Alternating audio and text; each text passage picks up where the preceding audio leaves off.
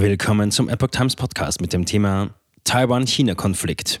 China lässt 71 Militärflugzeuge Richtung Taiwan fliegen. Ein Artikel von Epoch Times vom 26. Dezember 2022. Mit einer großen Militärübung vor Taiwan reagiert Peking auf Washingtons Politik. Peking hat in 24 Stunden 71 Militärjets und sieben Militärschiffe Richtung Taiwan geschickt, um seine Macht zu demonstrieren. Dies teilte das taiwanesische Verteidigungsministerium am Montag mit. 47 Flugzeuge überquerten in dieser Zeit demnach auch die Mittellinie der Taiwanstraße.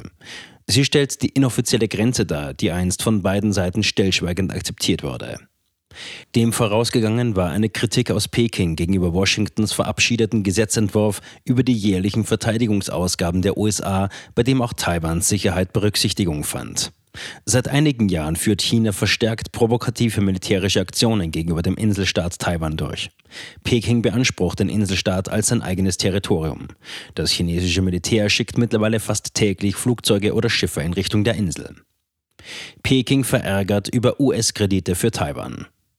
Unter den Flugzeugen, die China in Richtung Taiwan schickte, befanden sich 18 J-16 Kampfjets, 11 J-1 Kampfjets, 6 Su-30 Kampfjets und mehrere Drohnen.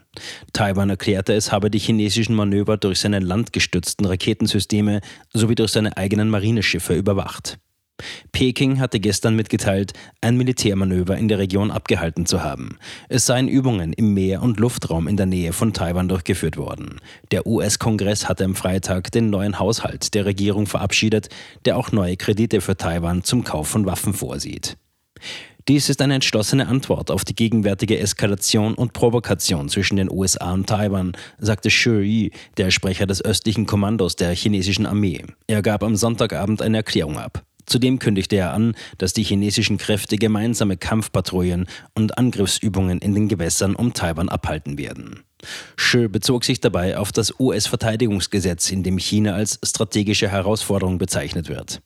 Im Hinblick auf den indopazifischen Raum wird eine verstärkte Sicherheitskooperation mit Taiwan genehmigt und eine erweiterte Zusammenarbeit mit Indien in Bezug auf neue Verteidigungstechnologien, Bereitschaft und Logistik gefordert.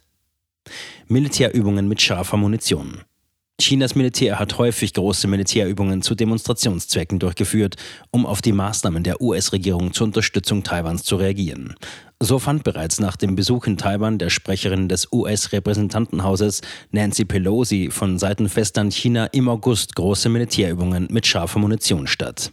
Die chinesische Führung betrachtet Taiwan als Teil der Volksrepublik und droht mit einer Eroberung.